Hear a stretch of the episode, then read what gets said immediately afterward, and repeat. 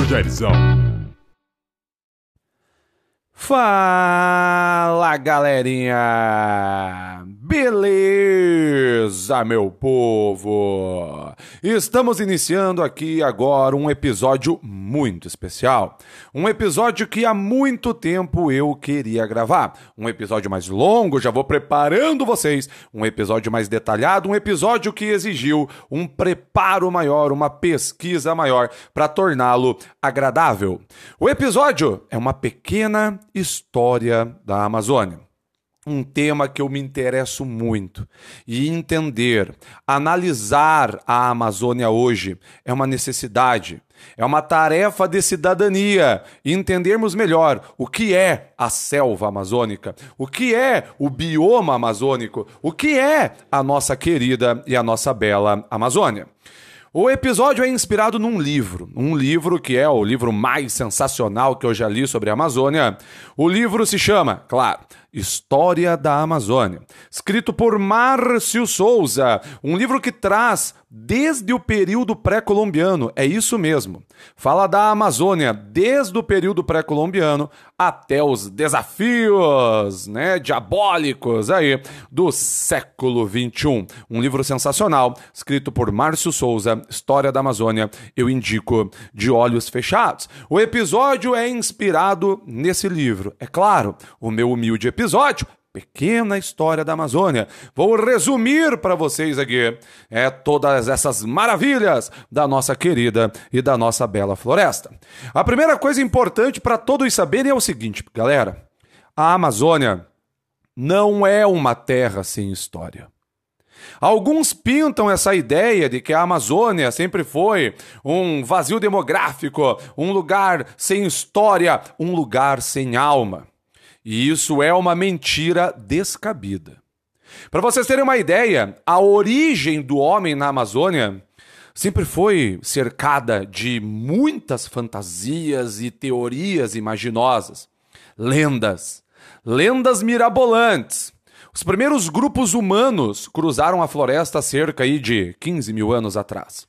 Isso mesmo que vocês estão escutando. 15 mil anos atrás, dando início aí à colonização humana na Amazônia. Por volta de dois mil anos antes de Cristo, os Amazônidas experimentaram um grande desenvolvimento.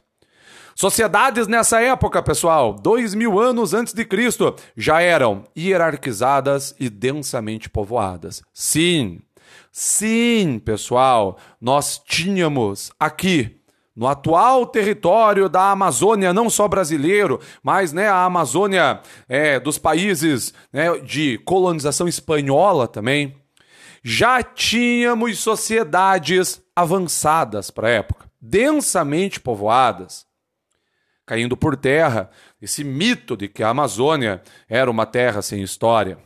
Uma das marcas arqueológicas desse período é a Terra Preta Indígena. Já ouviram falar? Terra Preta Indígena locais de maior fertilidade do solo em meio à floresta. Existem várias ideias de como essa terra preta indígena se originou. Alguns diziam até que era resultado de cinzas vulcânicas dos Andes. Outros falavam que era resultado de sedimentação em lagos durante aí períodos geológicos anteriores. As pesquisas mais atuais elas apontam para uma origem antrópica, humana, uma combinação ali de carvão vegetal, cerâmica, matéria orgânica, tornando o solo da Amazônia, que é pobre em nutrientes, em algo de maior fertilidade. Isso é maravilhoso, isso é sensacional. Acontece que com a chegada dos europeus, pessoal, e todo o processo exploratório que os povos da Amazônia passaram, a gente pode dizer que o desenvolvimento dos povos, dos povos indígenas ali na região retrocedeu. Algo interessante, né? Entrando então aí na na questão dos europeus, na questão da chegada dos europeus, damos um pulo grande na história. O primeiro europeu que sangrou as águas do rio Amazonas foi um espanhol, espanhol Vicente Yanes Pinzon. E isso ocorreu, pessoalzinho, lá pelos idos de 1500. É claro, Pinzon achava que tinha chegado na Índia. É, como era de praxe na época, pensou: uhul, cheguei na Índia. Mal ele sabia que estava adentrando as águas do rio Amazonas. E eu disse para vocês, né, no início do episódio, que toda essa história da Amazônia ela é cercada por muitas lendas, muitas histórias é, cheias de folclore. Uma das lendas mais famosas nesse processo de exploração dos europeus, né, nesse processo de chegada dos europeus, era o chamado Eldorado. Já ouviram falar, galera? Eldorado. A lenda do Eldorado dizia que existia um país fabuloso situado em algum lugar no noroeste amazônico com riquezas e estoques de ouro inimagináveis. Dizia-se que o chefe da tribo recebia em todo o corpo uma camada de ouro em pó. Já pensou, gente? Uma make? Uma make de ouro. Muitos exploradores, pois é, tiveram um fim trágico na busca pelo Eldorado. Não sei se algum ouvinte já adentrou a Amazônia. É um lugar de clima bastante inóspito.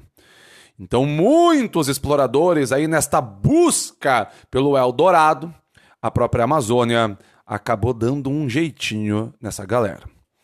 Uma outra lenda famosa também era a existência de uma ilha onde estariam, sim, pessoal, pasmem, as minas de ouro e prata do rei Salomão, Uh, uhum, na Amazônia. Lendas, lendas como Fonte Eterna da Juventude. Sim, quantos filmes, pessoal. De Indiana Jones. A Fonte Eterna da Juventude, sim. Também tinha uma lenda da Fonte Eterna da Juventude na Amazônia. Uma outra história que eu gosto muito, uma outra lenda que eu gosto muito, e eu diria que é uma das histórias que renderia filmes, renderia filmes dignos de Oscar, pessoal. É a história das guerreiras da Amazônia. Sim.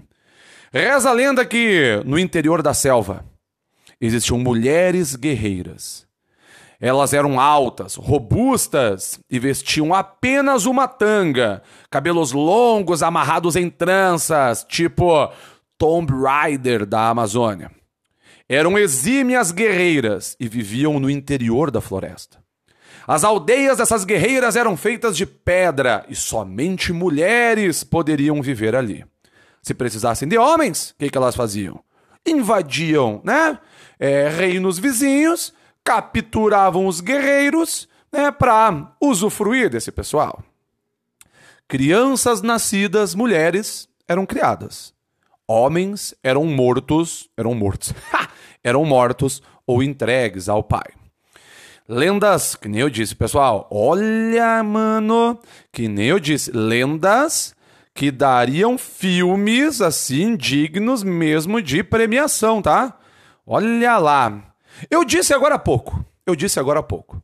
O primeiro a chegar na Amazônia foi um espanhol, né? Foi o espanhol! O Yannis. É o Vicente Yannis Pinzão. Mas, meus amigos, os primeiros a tentarem um modelo de colonização, vocês não vão acreditar. Quem vocês acham que foram os primeiros a tentarem um modelo de colonização na Amazônia? Vocês vão cair para trás, sabem por quê? Porque foram os alemães.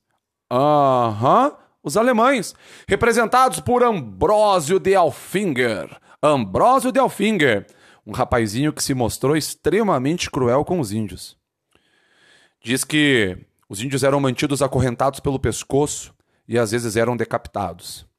Inclusive, o senhor Ambrósio de Alfinger foi assassinado em uma rebelião de índios. Chegando agora no século XVII. Século XVII, lá pelos idos de 1620. A Amazônia já tinha povoações de irlandeses, ingleses, franceses, holandeses. E os portugueses começaram a ficar bravos. Uhum, os portugueses começaram a ficar nervosos. Os portugueses não demoraram não para elaborar missões para expulsar esses estrangeiros. Agora pensa, esse ato, galera, violava o Tratado de Tordesilhas, até porque o rio Amazonas era território pertencente à coroa espanhola. Mas os portuga não curtiram o fato de ter por aqui esse bando de gente estrangeira, como se eles também não fossem, né? Cutucando a Amazônia. Já que os espanhóis nada faziam, os portugueses resolveram agir. Expulsando esses estrangeiros ali da região. Todo esse contexto né, de missões portuguesas para expulsar os estrangeiros, galera, todo esse contexto já é uma preliminar do Tratado de Madrid. Vocês estudam história, gente. Vocês estudam história, o Tratado de Madrid. Tratado de Madrid, assinado lá em 1750. O Tratado de Madrid, para quem não sabe, né, quase todas as fronteiras do Brasil contemporâneo, menos o Acre, praticamente foram estabelecidas por esse tratado, tá? Para vocês terem uma ideia da importância dele. Vários outros tratados vieram depois: Tratado El Pardo, Tratado de Santo Ildefonso, Ildefonso, Tratado de, de, de Badajoz, um monte de tratado que acabaram consolidando o domínio do reino português. Mas o Tratado de Madrid foi o que mais se popularizou.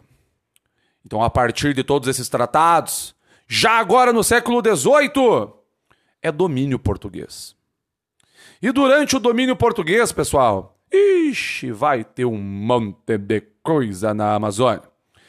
A gente vai ter sistema de missões religiosas, organização política da colônia, ali já no século XVIII, né?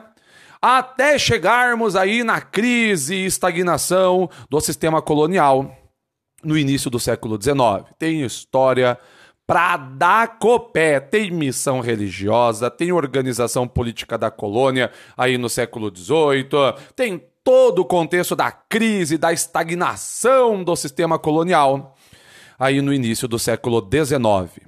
Falando em início do século XIX, pessoal, falando em início do século XIX, né? 1800 e pedradinhas, vocês não vão acreditar. Era 1823. O quê? 1823. Chega a notícia. Sim, quase um ano depois do evento, tá? Quase um ano após o evento, chega a notícia que Dom Pedro I proclamara a independência do Brasil e tinha inclusive o apoio da Inglaterra. E não esperava nenhuma oposição no Grão-Pará Grão-Pará, para quem não sabe, onde estava a Amazônia.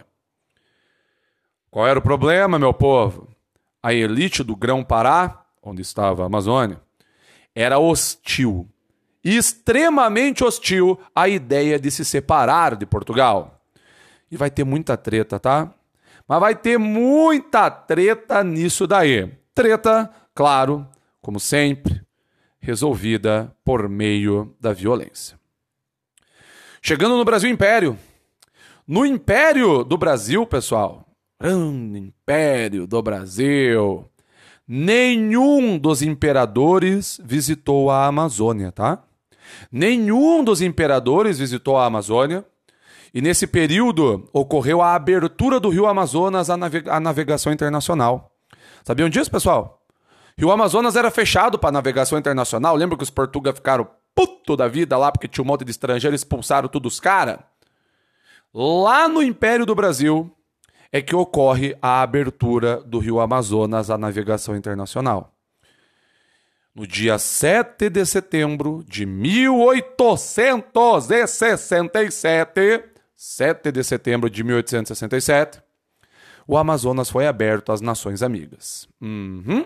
Permanecendo no século XIX, permanecendo no século XIX, ali por volta de 1880, 1870. Ali por volta de 1870, mais um marco na história da Amazônia. Que marco é esse? Século XIX.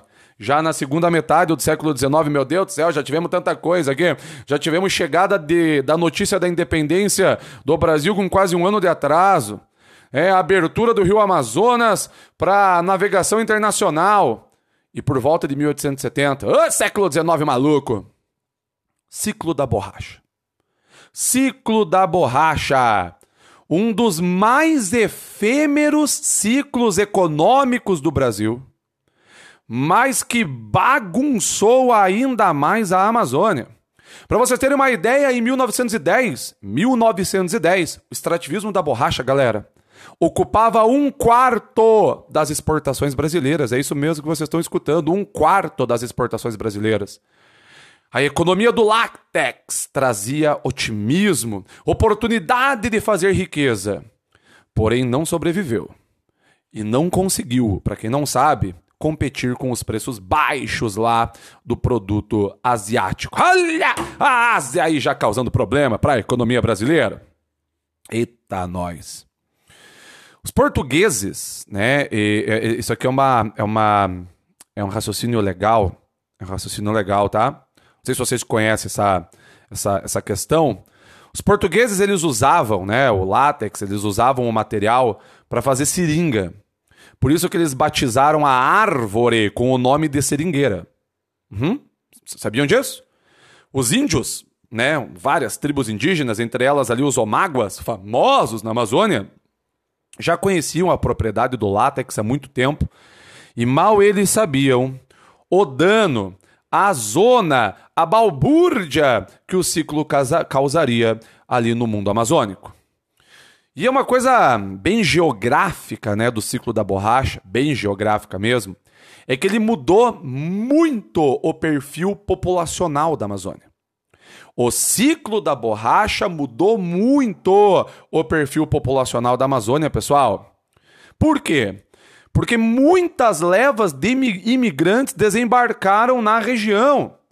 Esses, essa galera, pessoal, era atraída pela possibilidade de fazer fortuna e também, é claro, pela necessidade de mão de obra que existia, a demanda de mão de obra nordestinos, né? Pegando aqui migração interna, né? Nordestinos, hum, grandes levas de nordestinos se dirigiram para a região. Pegando agora migrações externas, né? Sírio-libaneses, sim, sírio-libaneses, entre outros grupos, aí são alguns exemplos.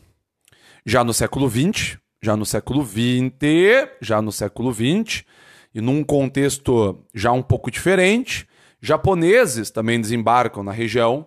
Sulistas, paranaenses, sul-rio-grandenses também se dirigem para a Amazônia. Esses últimos, sulistas, já num contexto aí de agropecuária, de expansão de fronteira agrícola.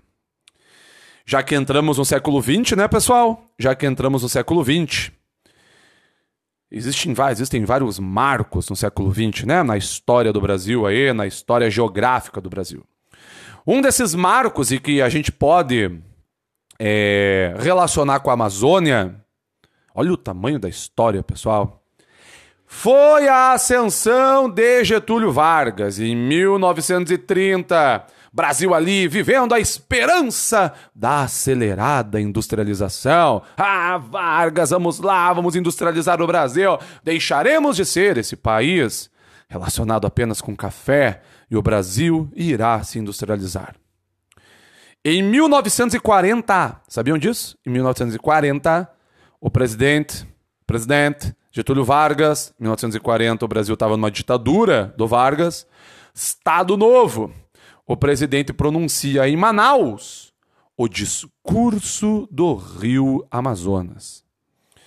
Dizia Vargas que o projeto de marcha para o oeste interiorizar a população brasileira, integraria a região, Amazônia, no campo econômico da nação. Pois é, pessoal. Mas não saiu muito do papel, tá? Não saiu muito do papel, beleza? É 1940, Vargas pronunciando o discurso do Rio Amazonas. Década de 40 foi tensa, né, gente? Pô, Segunda Guerra Mundial, é, o mundo parou. E poucos sabem. Poucos sabem. Mas tivemos a participação da Amazônia na Segunda Guerra Mundial. Como assim, professor? Você tá louco? Não tô louco, não. Tivemos a participação da Amazônia na Segunda Guerra Mundial. Aumentar o estoque de borracha dos aliados. Esse era o objetivo aumentar o estoque de borracha dos aliados. Era esse o objetivo. Por meio de um acordo com o governo brasileiro, os Estados Unidos iniciam no Brasil algo que se convencionou chamar de a Batalha da Borracha. A Batalha da Borracha. Vamos abastecer os aliados na guerra. Cerca de 20 mil trabalhadores morreram nos seringais. Como assim, professor? 20 mil trabalhadores brasileiros morreram nos seringais? Sim, pessoal, fruto das condições de trabalho. As baixas de trabalhadores que morreram nos seringais superam as sofridas pela Força Expedicionária Brasileira na Itália durante a Segunda Guerra. Porém, é uma história obscura, né? É uma história que raramente vem à tona. Eis que chegamos em um outro marco para a Amazônia. 1964. Professor, mas o que aconteceu em 1964? A ditadura militar brasileira começa. E entra em cena a Operação Amazônia. Meu Deus, professor, eu não sabia que tinha tanta coisa assim. Já tá. Vargas, discurso da Amazônia, agora ditadura militar brasileira com a Operação Amazônia. Sim, pessoal. Vocês têm que entender que a ditadura militar brasileira ela começou num período de Guerra Fria. Num período onde o fantasma comunista ele batia na porta dos aliados ali dos Estados Unidos. O Brasil, né, se fixou ali na Guerra Fria como um aliado dos Estados Unidos. E a ditadura militar brasileira tinha, né, nesse contexto de Guerra Fria, um medo, pessoal, muito grande com relação à Amazônia por dois motivos. A ditadura tinha medo de invasões estrangeiras, tá? Tinha medo de invasões estrangeiras. A Amazônia pode ser tomada por uma potência estrangeira, tanto que existia um lema na época. No início da ditadura já, com relação à Amazônia, o lema era: integrar para não entregar. Nós temos que integrar a Amazônia ao resto do Brasil para não entregá-la a uma potência estrangeira. Um outro medo da ditadura era que a Amazônia pudesse ser o palco perfeito de movimentos subversivos, movimentos comunistas contra a ditadura. E a, Amazo... e a, e a ditadura se baseava num vizinho do Brasil, se baseava na Colômbia. Para quem não sabe, na Colômbia, em 1964, olha só que coincidência, nascia as FARC, as Forças Armadas Revolucionárias da Colômbia, que tinha sim um propósito de reforma agrária e tinha sim ligações ali com grupos socialistas. Durante a ditadura, nascem diversos órgãos. Nasce a Sudã, a Baza, a Suframa, o INCRA. A ideia era também aproveitar as potencialidades da floresta, aproveitar a Amazônia, explorar as potencialidades da floresta, atraindo inclusive, galera, investidores estrangeiros. Uhum, olha lá, período da ditadura brasileira. Dentro desse projeto, em 67, nasce a Zona Franca de Manaus. 67 é a Zona Franca de Manaus. A promessa de 50 mil empregos, ah, vamos gerar aqui 50 mil empregos, atrai uma numerosa população de imigrantes. O objetivo da Zona Franca de Manaus, para quem não sabe, galera, era criar um polo industrial e comercial na região, tá? Com empresas comerciais, lojas de artigos importados, empresas multinacionais, firmas de consultoria e etc. Muita gente chegou em Manaus nesse período ali da década de 60, 70, e a falta de planejamento urbano, galera, faz Manaus inchar de maneira acelerada, com inúmeras favelas surgindo aí para todos os lados. Mas agora eu queria perguntar para vocês: nesse projeto gigantesco de explorar, de desenvolver a Amazônia, Sudã, entre outros órgãos. Para quem não sabe, Sudã, o, o, o significado já diz muita coisa.